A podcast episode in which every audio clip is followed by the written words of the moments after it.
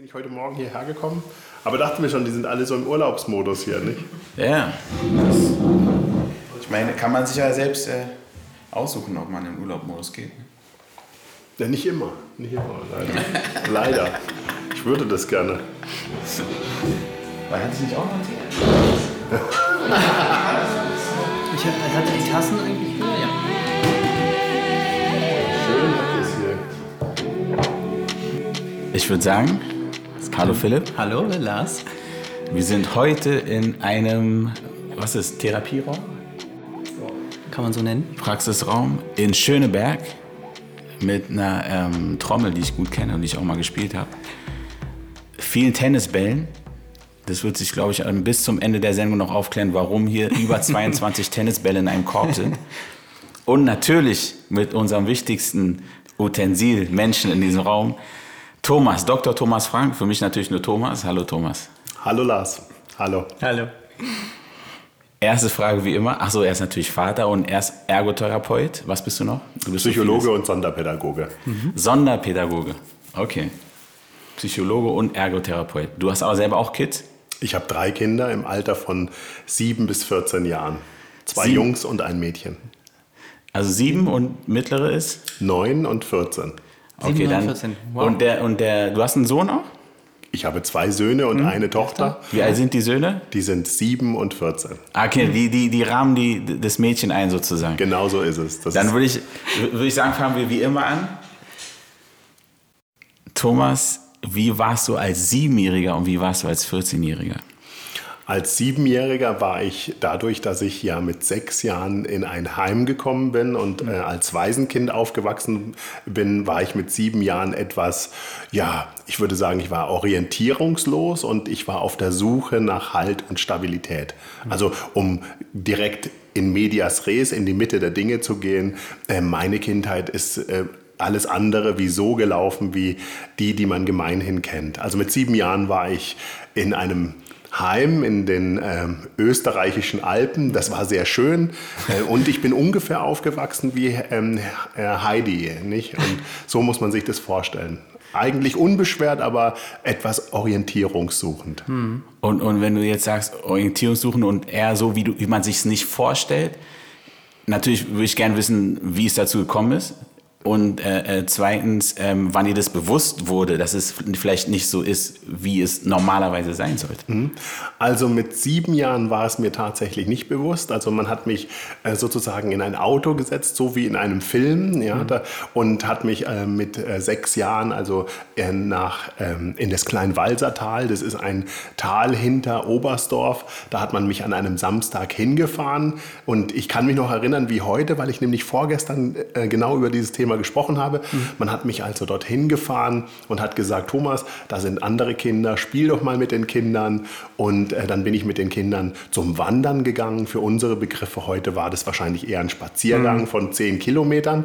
Und äh, als ich zurückgekommen bin, waren meine Angehörigen nicht mehr da und die waren dann auch bis 18 nicht mehr da. Und ich war dann einfach dort und habe das erstmal gar nicht mitbekommen. Mitbekommen habe ich es dann so im Alter von 7 bis 14. Also ich wurde dann immer älter und mit 14, weil du auch gefragt hast, wie warst du im Alter von 14? Im Alter von 14 war es dann ein bisschen deutlicher, weil in der Adoleszenz und Pubertät, wenn man dann keine klare Bezugsperson hat, dann ist es schon anstrengend gewesen. Und wusstest du damals, warum du ins Heim musstest? Wahrscheinlich nicht, aber heute weißt du es ja. Naja, also ich bin ins Heim gekommen, weil meine familiäre Situation ähm, etwas ähm, turbulent war. Also ich komme, ich weiß nicht, soll ich darüber ausführen? Gerne, ein bisschen ja, reden? ja, sehr gern. Ja. Also ich komme aus äh, Süddeutschland. Ich ähm, habe also auch südamerikanische Wurzeln. Das hat sich aber erst im Nachhinein herausgestellt. Ähm, in den Mitte der 60er Jahre war in Süddeutschland, dort wo ich geboren bin, in Konstanz, waren amerikanische Soldaten stationiert und französische Soldaten. Und meine Mutter war sehr, sehr jung. Also sie war ungefähr 17 oder 18. Man muss sich das im heutigen Kontext so vorstellen, die war ähm, in ihrer Jugendzeit, die man hier vielleicht ganz anders genießen würde. Und ich schätze, denn meine Mutter hat nie mit mir darüber gesprochen und wie ich ja auch eingangs gesagt habe, habe ich meine Mutter auch nie wieder gesehen. Ähm, aber da vielleicht später dazu.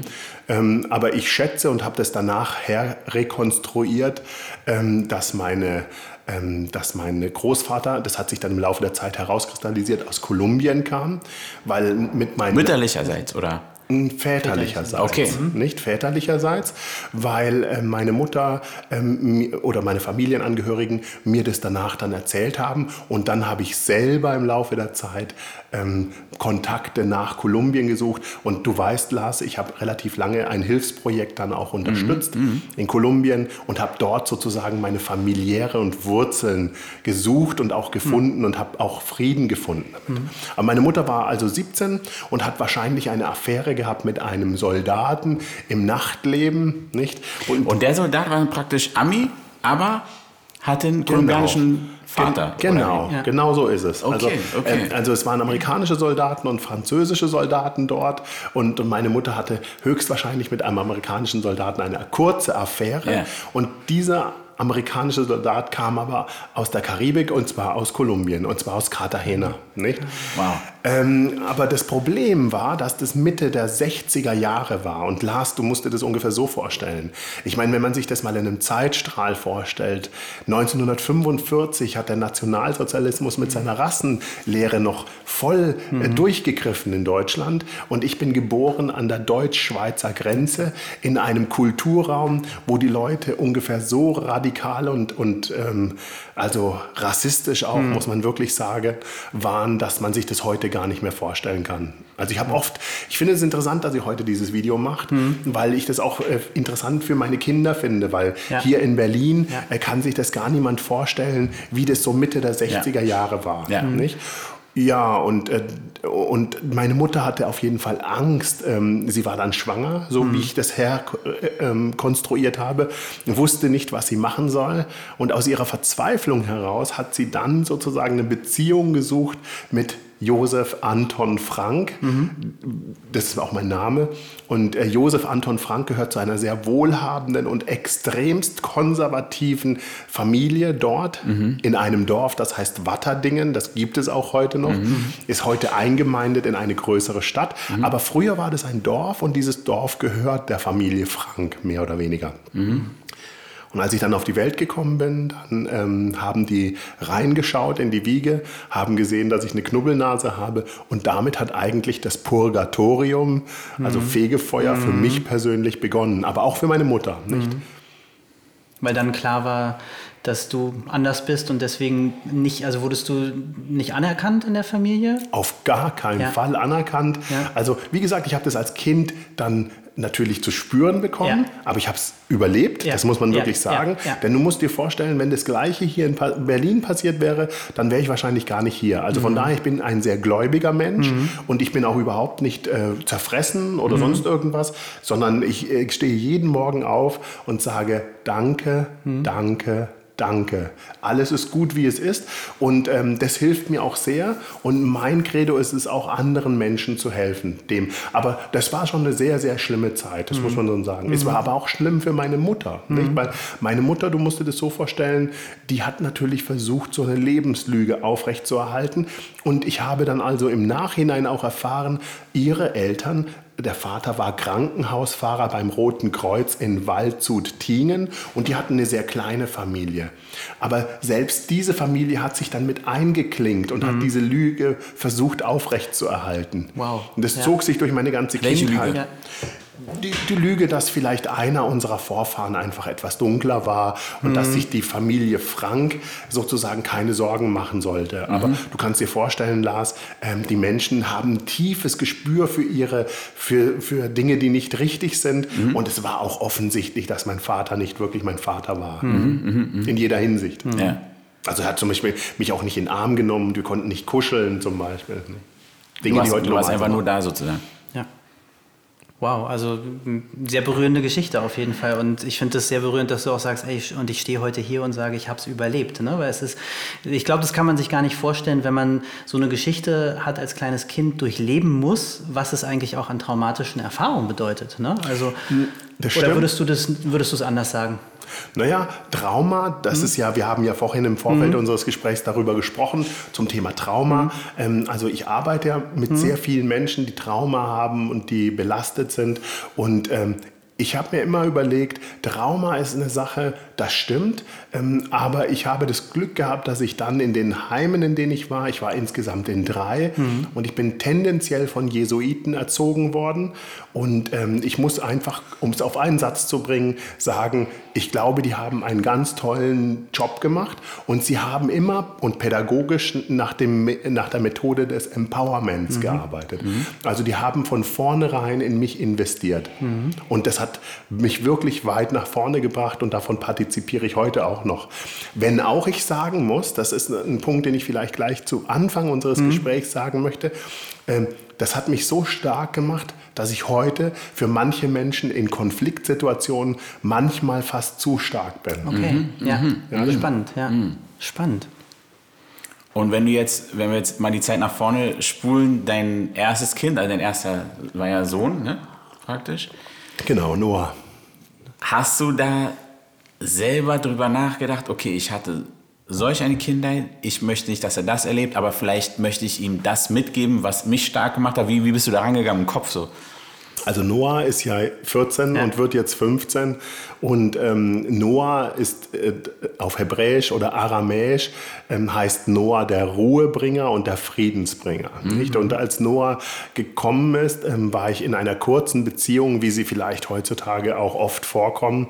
Und ich war aber schon über 30 und Noah war schon ein Wunschkind. Also ich habe mich schon sehr gefreut, als die Mutter ähm, gesagt hat, dass sie ein Kind bekommt. War es für mich nicht so, dass ich gesagt habe, nee, das möchte ich nicht, sondern wenn ich ganz ehrlich bin, war es für mich auch so, als ob sich ein Kreis schließt, nämlich insofern, dass ich mir gedacht habe, ich habe keine Familie und ich habe mir immer eine Familie gewünscht. Und von daher war es für mich sehr schön, als Noah auf die Welt gekommen ist. Und im Umgang mit Noah ist es immer so, dass ich mir denke, ich bin unter relativ ungünstigen Bedingungen groß geworden und war danach ja noch relativ lange bei der Armee, also bei der Bundeswehr und wo es auch sehr, sehr hart war. Und manchmal schmunzle ich und manchmal denke ich mir, naja, also einerseits schmunzle ich und denke mir, meine Kinder müssen in keinster Weise mit Entbehrungen aufwachsen, wie ich sie habe. Ich kann euch auch ein Beispiel sagen. Gerne. Also meine Tochter sagt zum Beispiel ganz frei flottierend, Papa, ich möchte mal zum Reiten wieder oder warum darf ich nicht zum Reiten, warum bekomme ich keinen neuen Computer und so weiter und so fort. Und als ich Kind war, da gab es einfach das gar nicht. Ich habe das nicht bekommen. Ich Ja. habe eigentlich fast gar nichts bekommen. Ja. Ja. Aber mir ging es auch nicht schlecht, muss ich gleich dazu sagen. Ja. Ja, das ist die große Frage, weil ich war gerade im Urlaub, meine Frau kommt aus Kuba und meine Tochter, die wird jetzt erst fünf. Ne? Und die in, für Deutschland, für deutsche Verhältnisse ist sie sehr ähm, freiheitsliebend, sage ich mal so. Ne? Und ich dachte natürlich, okay, jetzt ist sie älter. Wir waren in Kuba, als sie zwei war, da hat sie es geliebt. Und dachte ich, ah, okay, super, es ist für sie Free Spirit. Sie wird da sehr, sehr glücklich sein. Ähm, es war ein bisschen das Gegenteil, weil ähm, ich glaube, in unserer Gesellschaft sofortige Bedürfnisbefriedigung äh, natürlich möglich ist. Ich will ein Kaugummi, ich will Wasser. In Kuba ist es nicht so. Ja? Und die ganzen Spielzeuge sind gebraucht und überhaupt diese Spielzeuge zu teilen, anderen zu geben, ähm, auch so eine Gelassenheit zu entwickeln, mal fünf Stunden auf den Bus zu warten. Das war für mich echt ein, ein großes Ding, das zu erfahren, dass sie, dass sie eigentlich deutsch sozialisiert ist, ja, obwohl sie natürlich auch einen großen Bezug zu Kuba hat. Ne? Und da ist es mir so aufgefallen zu sagen, ja, stimmt. Ähm, die waren nicht weniger glücklich, weil wir sagen ja immer, ja, die haben gar nichts da, sind die denn glücklich? Ja, aber eigentlich war, war, es, war es gelassener und die haben natürlich äh, anders Spaß gehabt. Ja, ja ist spannend, hat mich gerade an die Geschichte erinnert. Witzigerweise unser, un- einer unserer Gäste, Rashid, der ist ohne Vater aufgewachsen. Und er meinte aber, er ist zur Bundeswehr gegangen, weil er, ich wollte gerade gucken, vielleicht gibt es eine Parallele, weil bei ihm war das so ein bisschen, ähm, ihm hat diese Grenzsetzung gefehlt so ein bisschen. Und das hat ihm geholfen, das so auszuloten, weil er wusste, er geht dahin und kann nicht diskutieren so. Die sagen, er macht das, bring den Holzscheit von A nach B, dann wird es einfach gemacht so. War das bei dir auch so ein bisschen der Hintergrund? Nein, es war bei mir ganz und gar nicht der Fall. Bei mir war es so, ich bin 1984, respektive einen Moment, ich bin 1987 fertig geworden mit meiner ersten Ausbildung. Also ich habe eine Ausbildung gemacht als Maschinenbauer und als Feinwerktechniker, nicht? Ähm, und die hat mir auch sehr großen Spaß gemacht. Und ähm, dann war in Deutschland aber Wehrpflicht. Mhm. Und jeder deutsche äh, Mann musste damals noch für 18 Monate zur Wehrpflicht. Mhm. Und, ähm, und jetzt kommt nämlich der Punkt, das passt in das, was du gerade gesagt hast. Ähm, es ging darum, dass ich keinen sozioökonomischen Stabilisierungsfaktor hatte. Also mhm. sprich, ich hatte keine Mama und keinen Papa, mhm. zu denen ich am Wochenende fahren konnte. Und ich hatte schlicht und ergreifend kein Geld. Also habe ich mir überlegt, ja, was. Du hast auch keine Geschwister, ne? Nein, ich habe okay. keine Geschwister, nicht. Also ich habe tatsächlich tatsächlich niemanden. Also ja. es ist aber so. Also ja. ich geht ja vielen Menschen so. Ja. Aber ich wusste einfach nicht, wo ich da 18 Monate lang wirklich bleiben soll. Mhm. Und dann mussten alle Leute zur Bundeswehr und äh, außer sie war natürlich untauglich, aber mhm. das war ich bei Weitem nicht, sondern ganz im Gegenteil. Und äh, dann habe ich mir überlegt, ähm, in einem kurzen Nachdenken habe ich mir überlegt, ja, wenn ich schon zur Bundeswehr muss für 18 Monate, dann wäre eigentlich die logische Konklusio und Schlussfolgerung, dass ich auch 24 Monate da bleiben kann und Geld verdienen kann. Und ja. im nächsten Schritt ging es dann darum, dass mir kluge Lehrer, die mich auch gefördert haben, Stichwort Empowerment, mhm. dann gesagt haben, aber wenn du schon eine technische Ausbildung hast, dann mach doch mal was, was du noch nie, ähm, was du unter Umständen auch nie wieder erleben kannst. Und äh, dann habe ich mir kurz überlegt, was das sein könnte. Spontan wollte ich dann zur Militärpolizei, nicht? Und dann hat mein, äh, einer meiner Erzieher gesagt, naja, Militärpolizei, du hast doch eine Ausbildung gemacht, dreieinhalb Jahre. Mhm. Fällt dir denn da nicht noch was Besseres ein? Und dann kam recht schnell Düsenjäger und dann schlussendlich Hubschrauber. Und mhm. dann war ich vier Jahre bei der Division Luftbewegliche Operationen. Das ist das heutige äh, Kommando Spezialkräfte auf dem relativ großen Hubschrauber der CH-53 eingesetzt. Kennst du den CH-53? Nie was anderes geflogen. das ist der große, das ist der ganz große. Ja, genau. Das ist ein sehr großer Hubschrauber, der mich mächtig imponiert hat, der mir mächtig imponiert hat und der mich aber auch ein Stück weit äh, demütig werden hat lassen zum Thema Technik. Mhm. Und jetzt komme ich doch zu dem, was du gesagt hast, die militärischen Regeln und die militärischen Strukturen, ja. respektive in der Soziologie und in der Pädagogik nennt man das auch totale Institution. Mhm. Ähm, aber ich kam ja schon aus einer totalen Institution, also ein Heim ist eine totale mhm. Institution und ich ging dann sozusagen durch in die Bundeswehr als totale Institution. Also du warst bestens vorbereitet, wenn man so sagen kann. Ja, ich war bestens vorbereitet. Ähm, aber das, das ähm, erzieherische Moment einer militärischen Ausbildung ähm, ist, glaube ich, ein ganz guter und wichtiger Schritt in unserer Gesellschaft, den wir leider aktuell in der Bundesrepublik Deutschland aufgegeben haben. Da, wir, wir, haben auf jeden Fall einen weiten Ausflug gemacht. Auf jeden Vom Fall. MH30 Hubschrauber. CH53. Den gibt's auch, den gibt's auch. wir reden oft, wenn wir so reden, über das Thema oder Wort Stress. Mhm. Und, und, und ähm, du hast mir auch letztens am Telefon eine Geschichte erzählt mit, ihr, mit, mit, mit dem Kind und ihrer Mutter, die, die irgendwie gestresst war und das auch am Kind so irgendwie so ja, rausgelassen hat. Gibt es, erstmal will ich anfangen, gibt es Stress bei Kindern und, und was ist der Unterschied zu Erwachsenenstress in Anführungsstrichen? Wie würdest du es bezeichnen? Naja, du hast gerade gesagt, wir haben einen weiten Ausflug gemacht, mhm. nicht? Und den können wir natürlich, jetzt können wir das Lasse auch wieder einfangen.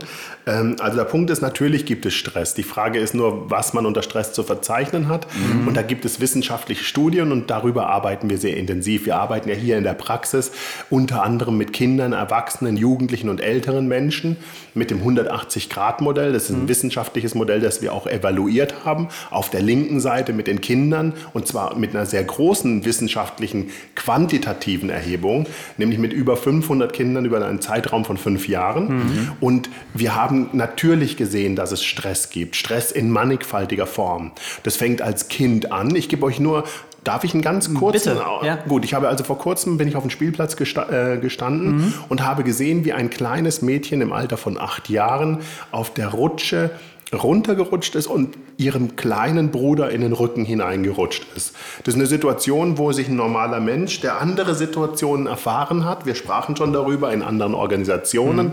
keine Sorgen machen würde. Die Mutter saß aber recht bequem unter einem Baum, sah, dass dieses Mädchen diese zwei Meter runterrutscht, eine Situation, die total ungefährlich war, und schrie das Mädchen in einem Ton an, dass alle Menschen, die auf diesem Spielplatz waren, für einen kurzen Moment wie vergeigt entgeistert und ver äh, da gesessen sind. Ich habe dann die Situation beobachtet und habe mich vor allen Dingen auf das Mädchen konzentriert. Und das Mädchen ist tatsächlich weggelaufen. Also das Mädchen ist 20 Meter weggelaufen von der Mutter und war total verängstigt. Und das Mädchen ist genau fünf Minuten lang nicht mehr zurückgekommen.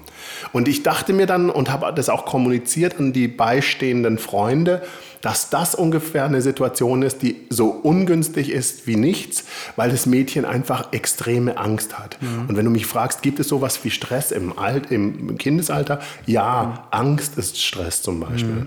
Und er ist dann auch primär, also von den Eltern übertragen, würdest du sagen? Von den Eltern weiß ich nicht. Ich glaube, dass es viel weiter ähm, äh, ausgerichtet ist vom sozialen System, wer auch immer das soziale System ist. Also die ganze, das Surrounding von dem Kind, würdest du jetzt sagen. Also Ja. fängt an von einer Kita, äh, kann auch ein Stressfaktor sein, zu Eltern, die in einer Situation leben, die gestresst sind. Oder wo würdest du sagen, wo fängt eine Wurzel? Gibt es irgendwie sowas wie so eine Wurzel des Stresses?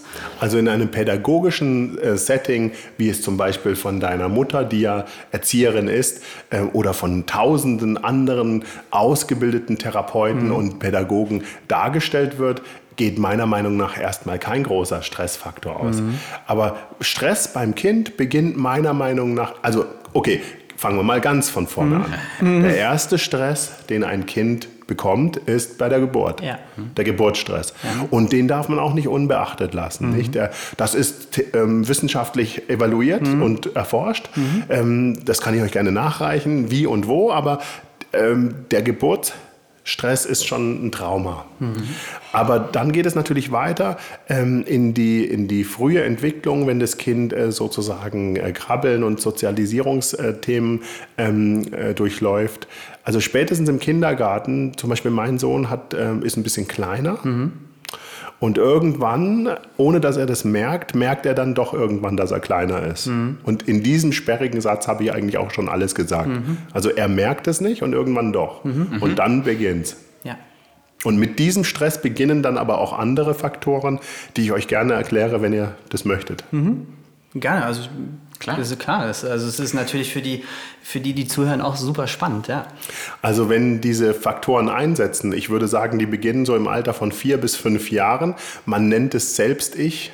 Ja, wenn das Kind einen Begriff davon bekommt, wer es ist und sich abgrenzt nach außen und zu seiner Person ähm, und auch gegenüber anderen Kindern, dann merkt man was ganz Interessantes. Nicht? Dann merkt man zum Beispiel, dass die Kinder auch auf einmal anfangen, sich ähm, ähm, also zum Beispiel auch Worte zu benutzen, die sie normalerweise nicht benutzen dürfen.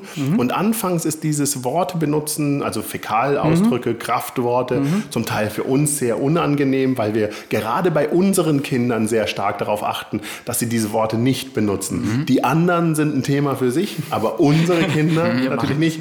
Aber der Punkt ist, das ist systemisch. Wir können nicht dagegen an, denn die Kinder an sich in ihrer Peer Group ähm, testen sich dann aus. Und mit diesen Worten beginnt es nämlich, sich auszutesten, weil dann fragt man einfach, darf ich dieses Wort sagen? Und wenn man dann sagt, nein, du darfst es nicht sagen, dann habe ich es schon erlebt, dass Kinder fünf Minuten lang darüber diskutieren, ob sie dieses Wort sagen dürfen. Und während sie diskutieren, fällt das Wort aber schon 50 Mal. Ja? Wir können tun, was wir wollen. So. Und aber in dieser Situation entstehen auch interaktionelle Stresssituationen zwischen Kindern. Und das ist zum Beispiel dann, wenn einer kleiner ist, wenn einer größere Ohren hat, wenn einer eine Brille hat, früher, wenn einer dunkel war Ja. oder rote Haare hatte. Und wir können natürlich glücklich sein, dass wir heute in einem multikulturellen oder bunten Umfeld, wie wir es haben, ähm, diese äußerlichen Faktoren nicht mehr haben. Aber der Stress ist trotzdem da für die Kinder. Und der geht dann weiter. Nicht? Und dann ist es wichtig, wie stark die Eltern sind. Und jetzt schließt sich vielleicht doch der Kreis zwischen militärischer Ausbildung oder dem Erfahren von der eigenen Stärke, weil man muss nicht militärisch ausgebildet sein. Es gibt Menschen, die klettern einen Berg hoch nicht? und wissen dann, ja, ich kann einen Berg hochklettern. Also innere Stärke und Festigkeit kann man in relativ vielen Settings lernen, aber diese innere Stärke eines Elternteils oder nicht Stärke, die transportiert man an sein Kind weiter. Und da ähm, finde ich die Frage spannend, weil es ist natürlich auch deine Arbeit, ne? Und das ist, du bist mit Eltern in Gesprächen, bist aber auch selber Vater. Und wie geht es dir jetzt mit diesem Wissen, wenn du, da, du hast gesagt, dein Sohn ist ein bisschen kleiner, du weißt das alles theoretisch. Wie gehst du mit deinem Kind um? Weil ich habe mal diesen Satz gehört ähm, von dem Jalom, der gesagt hat, naja, auch ein Therapeut muss äh, irgendwie die Fähigkeit haben, seinen Therapiemantel äh, an der Garderobe abzuhängen, wenn er nach Hause geht. Aber wie gehst du genau mit dieser Ambivalenz um? Ich weiß es, aber ich bin auch Vater und irgendwie auch fehlbar als Mensch. Ja, also als Rehabilitationswissenschaftler und als Therapeut ähm, gehe ich natürlich grundsätzlich, also ich trage ja meinen Mantel äh, sozusagen, bei meinen Kindern kann ich den Mantel sowieso nicht mit mir tragen. Ich mhm. bin einfach nur Vater. Genau. Ich liebe meine Kinder ja. und auf den Punkt gebracht gibt es eigentlich nur ein Wort. Ich versuche meine Kinder zu empowern mhm. und zwar deswegen zu empowern, weil ich weiß, wie ich gerade gesagt habe, dass es Situationen gibt, in denen ich meine Kinder ja auch nicht schützen kann. Ja. Und das nennt man Overprotecting. Ja. Äh, ja. Helikoptereltern mhm. nennt man das auch. Mhm. Aber du kannst dein Kind nicht schützen. Mhm. Nicht? Und äh, zum Beispiel gibt es, ich habe hunderte von Settings erlebt mit Eltern und mit äh, Lehrern etc. Mhm. pp, die mir zum Teil natürlich auch gegen den Strich gehen. Aber der Punkt ist, ich glaube, wir müssen relativ früh als Eltern auch erkennen, dass wir unsere Kinder loslassen müssen. Und loslassen müssen bedeutet auch, dass wir die Kinder darauf vorbereiten, dass sie ähm, äh, Erfahrungen machen, mhm. die auch vielleicht schmerzlich sind und dass wir sie darauf vorbereiten, diese Erfahrungen eigenständig zu lösen. Mhm. Und da kann ich euch auch ein Beispiel geben. Das gibt zum Beispiel das, den Begriff Hallo-Pygmalion-Effekt. Das ist der Zuschreibungseffekt mhm. ja, zwischen Eltern. Vielleicht mhm. ähm, darf ich das kurz erläutern? Ja, bitte. Also das heißt auf gut Deutsch, wenn zum Beispiel ein Lehrer ähm, das Kind von Roberto Blanco dastehen hat und gleichzeitig das Kind von einem äh, nigerianischen Putzmann, dann wird unter Umständen die Lehrkraft, die diese beiden Kinder vor sich stehen hat, wenn sie weiß, dass das eine Kind von Roberto Blanco ist mhm. und genau kopiegleich von dem äh, Reinemache-Mann, wird sie das eine Kind bevorzugen, mhm. nicht?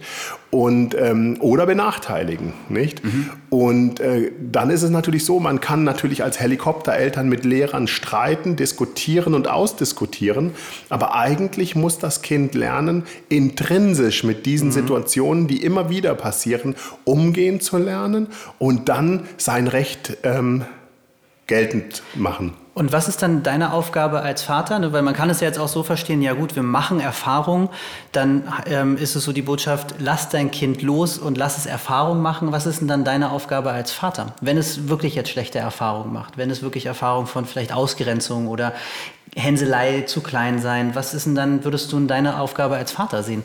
Also zu der äh, Frage, finde ich, äh, gibt es ein ganz tolles Lied von der, äh, von der Gruppe Coldplay. Mhm. You Can Be a Superstar heißt es, glaube ich. Und der erste Satz in diesem Lied heißt, ähm, mein Vater hat immer gesagt, glaub an dich. Ja. Nicht?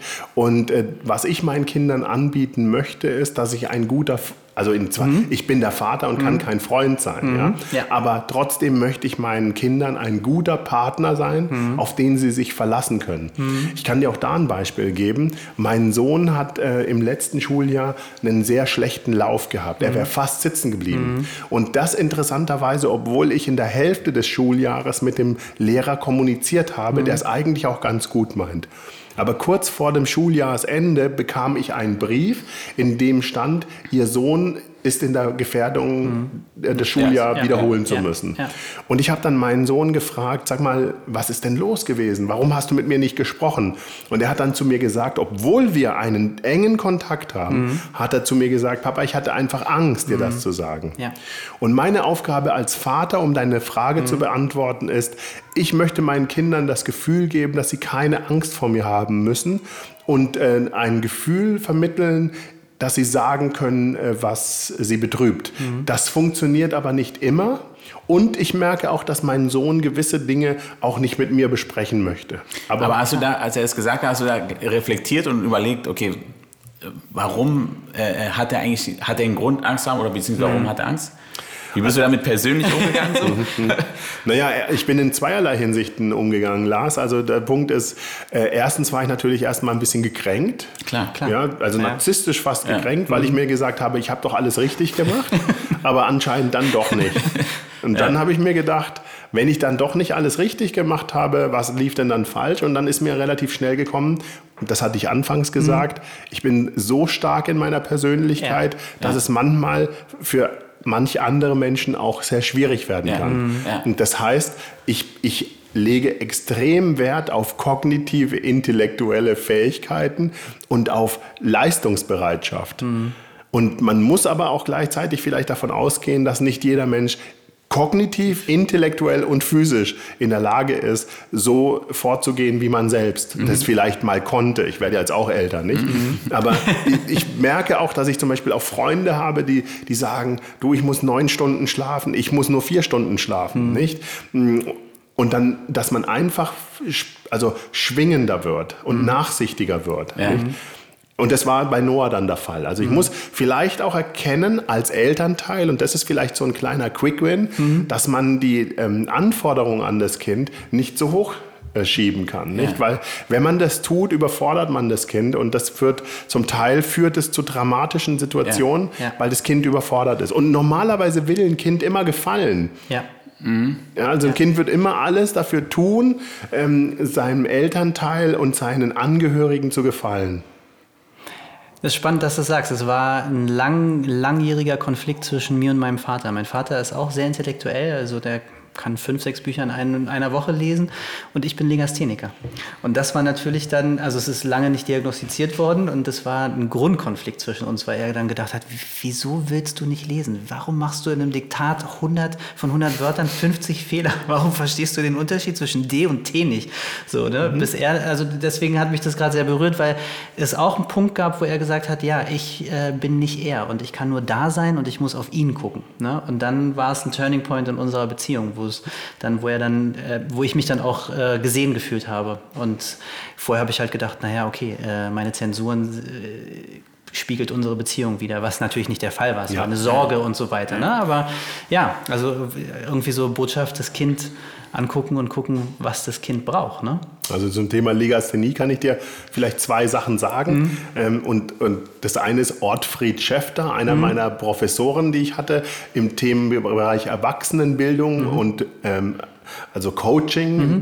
ja, hat zu mir gesagt, als es um die Diskussion an der Universität ging, um Groß- und Kleinschreibung. Das mhm. ist im akademischen Diskurs, ist es so die letzte Waffe. Mhm. Ja, wenn man mit wissenschaftlichen Themen kommt und dann guckt einer über die Papiere und sagt, ähm, das ist sehr schön, was Sie da geschrieben haben, aber bei der Grammatik sollten Sie noch mal drüber gucken. Ja? Mhm. Da hat er dann zu mir irgendwann gesagt, also pass mal auf, Thomas, mach dir keine Sorgen schreibe alles groß im Zweifelsfall.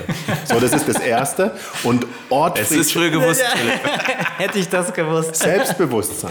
Selbstbewusstsein. Ja, ja. Und Ortfried Schäfter, der mittlerweile emeritiert ist mhm. und den ich aber sehr schätze, nicht, geht natürlich damit in einer Linie einher mit einem viel größeren Legastheniker. Und der größere Legastheniker ist... Warte.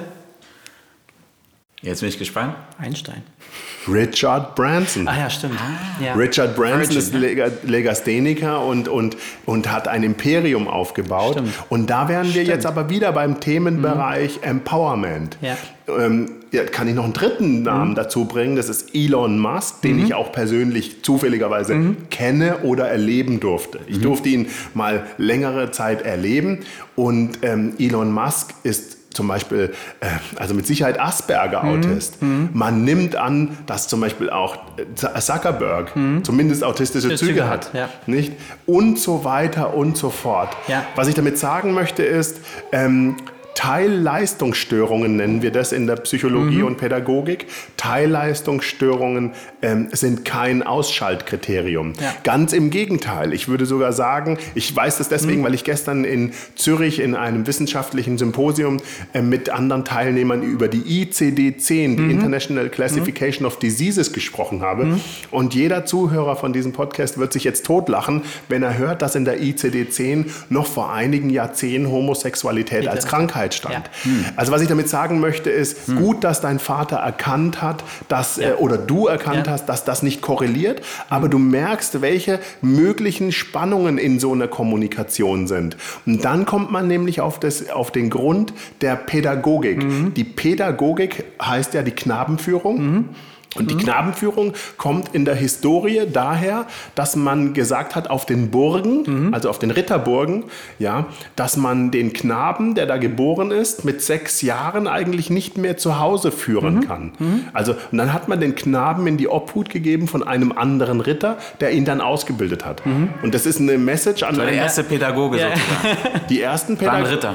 Die ersten, nein, nein, nein. Die ersten Pädagogen waren im Mittelalter natürlich Ritter, Ja. aber die ersten Pädagogen, würde ich mal sagen, waren in der griechischen Antike auf der Agora, Platon, Sokrates, natürlich die Schüler der Philosophen. Ja, ja, ja. Nicht? Aber man kann einfach eigentlich sein eigenes Kind nicht wirklich ausbilden. Nee. Und allein das ist schon ein Erkenntnisprozess, denn uns wird natürlich in der modernen, in der modernen Kommunikation, in der Bildsprache, vor allen, Dingen- vor allen Dingen auch aus den US-amerikanischen Medien, Filme, nicht, wird uns äh, so äh, vermittelt, ja, der Vater sitzt mit dem Sohn beim Angeln und gibt ihm die Lebensweisheit wieder. Aber das ist nur die eine Weisheit. Also es ist Fakt. Es ist wirklich nur die eine Ja, klar, Weisheit, ja, klar, weil ja, ja. ein Junge zum Beispiel oder ein Mädchen wird sich ja irgendwann auch reiben an dem Elternteil Ja. und wird versuchen, Distanz zwischen das Elternteil und sich selbst zu bringen, um sich selbst zu finden. Ja. Das ist dann bei meinem 14-jährigen Sohn der Fall. Aber Das ich muss sagen, mein Vater hat da was Cooles dann äh, gemacht. Der hat immer, wenn ich ähm, Arbeiten geschrieben habe und gelernt habe wie Sau, ich habe immer viel mehr gelernt als alle anderen. Und es war ja immer so, meine Freunde haben immer Geld gekriegt, wenn sie eine gute Zensur geschrieben haben. Bei mir war das nicht der Fall. Ich habe immer, eine, ich habe immer Wenn Geld war. wenn ich, ja, weil er gesagt hat, ey, du hast so viel gearbeitet, du hast dein Bestes gegeben, es sollte nicht sein. Hier hast du einen Zehner, geh dir was Schönes kaufen. Und Super, dadurch, ich super. Das war für mich total gut, weil äh, ich nicht an mir gezweifelt habe, weil er immer gesagt hat, ey, du hast dein Bestes gegeben, du hast vielleicht die Frage nicht ganz verstanden, du hast vielleicht das ein bisschen, aber das ist nicht, was du auch gerade gesagt es ist nicht ausschlaggebend, das wurde so bewertet, aber hast du es für dich verstanden? Und ich habe irgendwo gesagt, ja, ich habe es für mich verstanden. Hey, ist doch super. Perfekt. Ja, das ist schön, dass du so einen schönen Gedanken an deinen Vater hast. Ja.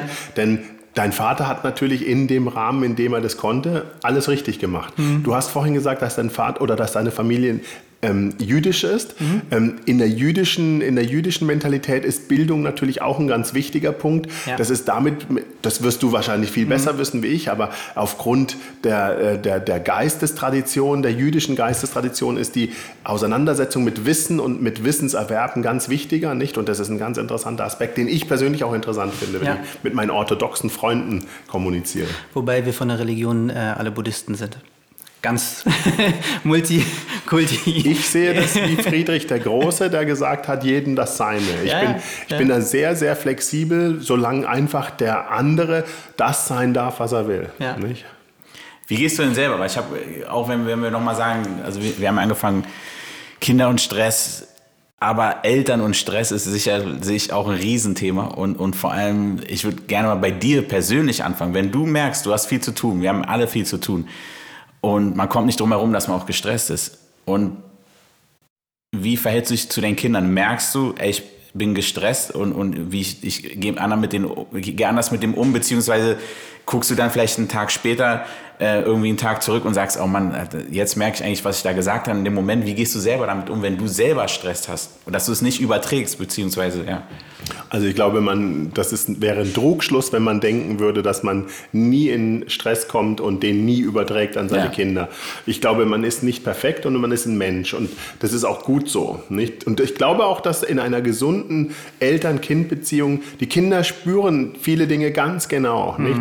Und äh, wir wissen zum Beispiel auch aus der Schizophrenie-Forschung, aus der Borderline-Forschung etc. pp., dass Kinder zum Beispiel sehr genau spüren, wie es ihren Eltern geht und auch mitschwingen können. Das heißt, wenn ich zum Beispiel aus Versehen... Mitschwingen ist ein cooles Wort. Das ist krass, ja. Mitschwingen insofern, dass sie einfach spüren, dass wenn zum Beispiel, ähm, also ich, wenn ich zum Beispiel mal lauter werde, nicht, Ja. dann spüren meine Kinder im tiefen Vertrauen, manchmal lachen die sogar drüber. Das finde ich dann natürlich nicht so lustig, Ja. nicht? Aber sie spüren, dass sie eigentlich auf ein grundlegendes, liebevolles äh, Fundament greifen können und ich sie nicht dransaliere oder sonst irgendwas. Ja. ja also von daher, und ich selber ähm, finde mich natürlich auch in Situationen, wo es mir tatsächlich, wo ich im Stress bin, ja. ja also dadurch, dass ich äh, zwei, drei Kinder habe von mhm. zwei Partnerinnen, mhm. die leider nicht so glücklich auseinandergegangen sind, wie ich mir das selber auch gewünscht hätte. Mhm. Dadurch gibt es eher auf der Partnerschaftsebene Spannungen und da gerate ich ständig an meine Grenzen. Also ich gerate mit Sicherheit nicht an meine Grenzen in der Erziehung, in der alleinigen mhm, Erziehung ja. von drei Kindern in die Hälfte mhm, der Woche, ja. sondern ich gerate in Stress in der Interaktion und Kommunikation mit den Müttern, mhm. die ich mir aber gerne auch anders gewünscht hätte. Mhm. Und dann merke ich schon manchmal, dass ich auch in Stress komme und auch ähm, vielleicht auch mal Sachen sage, die nicht nett sind. Mhm, aber es ist wichtig, dass die Kinder verstehen und wissen, dass das nicht die Grundlage unserer Kommunikation ist? Ja, mhm. nee, ich, ich glaube auch. Und vor allem finde ich es auch wichtig, auch persönlich merke ich das, dass man reflektiert nochmal und sagt, wie war ich denn da drauf, wie habe ich denn da geredet und das denen auch erklärt, weil ich glaube, man kann echt eine Menge tun, wenn die wissen, okay, der ist gerade gestresst und das ist, das ist das andere Ich vom Papa sozusagen und nicht das ist 100% Papa gerade so. Ich glaube, das ist auch wichtig, dass sie das wissen, weil ja. also dann kann man das auch ein bisschen mehr äh, äh kontrollieren, glaube ich. Ne? Ja, ich finde es ganz wichtig, diese Selbstreflexion zu haben, ne? weil oft äh, fehlt es ja an dieser Selbstreflexion und ich finde, die Kinder sind da immer so ein Spiegel. Ne? Also wir übertragen ganz viel an die Kinder und wenn die gestresst sind, gucke ich auch immer so, ja, was habe ich eigentlich dazu beigetragen, wo ist eigentlich mein Punkt? Aber was lustig ist, meine Tochter erkennt es mittlerweile auch, weil also ich habe so eine ähm, Ausbildung in diese ganzen Ekman-Studien, also Mimik, Lesen und so weiter ne? und habe mich mit diesen Sachen äh, auseinandergesetzt und ein Stresszeichen ist ja ne, wenn du viel zwinkerst. Und manchmal zwinker ich dann ganz viel, da sagt meine Tochter, Papa, jetzt bist du aber ganz schön gestresst, ne? Du hast ihr die Technik beigebracht, ne? Sie hatte, äh, ich, hab, ich mache ja so Videoanalysen und so, ne? Und da habe ich das, habe ich, habe ich ihr das mit ihr, da bin ich mal durchgegangen. Ja, das, Guck mal, wie die zwinkert, die scheint ja, viel Stress ja. zu haben. Muss man aus dem Kontext natürlich nochmal ja. anders bewerten. Das eine hohe Frequenz heißt nicht gleich viel Stress, ne? Aber auf jeden Fall äh, kriegt sie mich damit immer, wo ich dann sage, ja, okay, cool. mal runterkommen. Also dein Tipp an, an dein praktischer Tipp an gestresste Eltern, wie sie mit ihren Kindern umgehen können. Kann man, kannst du uns da was sagen? Ja, mein praktischer Tipp für Kinder oder beziehungsweise für Eltern im Umgang mit ihren Kindern ist regelmäßig für eigene Entlastung zu sorgen. Mhm. Oder anders ausgedrückt, Detoxing. Oder noch intensiver ausgedrückt, digitales Detoxing, materielles Detoxing oder allgemein Detoxing. Und ähm, wir haben vorhin darüber gesprochen, wir haben ein therapeutisches Werkzeug, das heißt 180-Grad-Modell. Und das 180-Grad-Modell besteht aus drei Modulen. Dem ersten Modul, dem zweiten Modul und im zweiten Modul gibt es 20 Felder und eines der Felder, nämlich das 15., heißt Verzichten. Mhm. Und in dem Modul Verzichten, da geht es im Grunde genommen darum, was man weglassen kann. Und ich glaube, dass Eltern, wenn sie versuchen, einige Dinge wegzulassen, und zwar in vielerlei Hinsicht, dass sie dann ein Setting schaffen können, das Raum lässt, um mehr Ruhe zu haben. Du meinst weglassen aus ihrem eigenen Leben? Materielle Dinge oder... oder, oder? Ja, ich gebe dir ein Beispiel, Lars. Ja. Also ein ganz einfaches Beispiel. Also ich bin mit meinen Kindern mal auf dem Spielplatz gesessen mit meinem Telefon, das ich hier liegen habe. Mhm. Und irgendwann habe ich mir gedacht, guck mal Thomas, deine Kinder sind jetzt im Alter von sieben bis zehn Jahren und du guckst dir die ganze Zeit aufs Handy. 21, 22, 23. Die drei Sekunden sind jetzt vorbei. Was hältst du davon, habe ich zu mir selber gesagt, wenn du das Telefon jetzt einfach ausschaltest und dich jetzt mit deinen Kindern beschäftigst? Mhm. Dann habe ich das Telefon genommen, habe es ausgeschaltet und habe mich zu meinem kleinen Sohn in den Kies gesetzt und habe angefangen mit seinen Star Wars-Figuren zu spielen. Jetzt macht euch mal den Spaß und geht mal auf den Spielplatz und beobachtet mal die Interaktion. Das war ein Beispiel. Mhm. Ich kann dir noch mehrere mhm. sagen. Ich würde sagen, ich bin bereit. Gut, noch ein Beispiel. Wenn du irgendeinen Freund fragst, dann wird er dir sagen, er kennt jemand anders, dessen Ehe geschieden wurde und dessen Familie jetzt in Brüchen liegt. Wenn du dann versuchst, die dahinterliegenden Layer-Strukturen, wir nennen das die dahinterliegenden Zwiebelschichten, ähm, zu, zu analysieren, herauszustellen, Dankeschön, dann wirst du erkennen, dass viele Familien sich mit dem Thema Konsum nicht richtig beschäftigen. Und es gibt Familien, die zum Beispiel konsumieren ohne Ende. Das fängt an mit Auto, Wohnung, Kleidung, Urlaube, die man sich tatsächlich eigentlich nicht leisten kann. Aber man fährt einfach in Urlaub auf Pump, weil die anderen es auch mhm. machen ja. und weil man dazugehören möchte. Ja. Mhm. Aber schlussendlich ist das Stress. Mhm. Weil die Belastung, die man durch diesen materiellen Überfluss bekommt, die bezahlt man am Ende. Man hat gerade praktisch ein kurzes Hoch, man ist im Urlaub vielleicht, aber ist es nicht vergleichbar mit dem Stress, den man eigentlich danach hat. Ne? Ja. Genau, und das ist eine Sache, also ich persönlich sehe es als eine große Aufgabe für mich persönlich. Also ich bin oft in den Bergen. Ich persönlich finde in den Bergen Ruhe, weil mich die Berge einfach an meine Kindheit erinnern. Ja. Mhm. Und dadurch, dass ich oft allein war, sitze ich oft in den Bergen und gucke gegen die Wand. Mhm.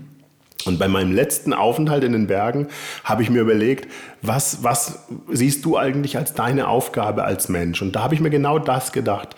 Ich habe mir gedacht, wenn ich nur einen Menschen dazu bekommen kann, ihn davon zu überzeugen, was ich euch jetzt gerade gesagt habe, dann habe ich eigentlich schon gewonnen. Mhm. Weil wenn du dir überlegst, wie viel Leid jeden Tag über Menschen kommen, und zwar in unserer Gesellschaft, damit meine ich jetzt nicht in Gesellschaften, die im Krieg oder im Konflikt äh, behaftet sind, dann ist es eigentlich schon eine Aufgabe, die wichtig und gut ist.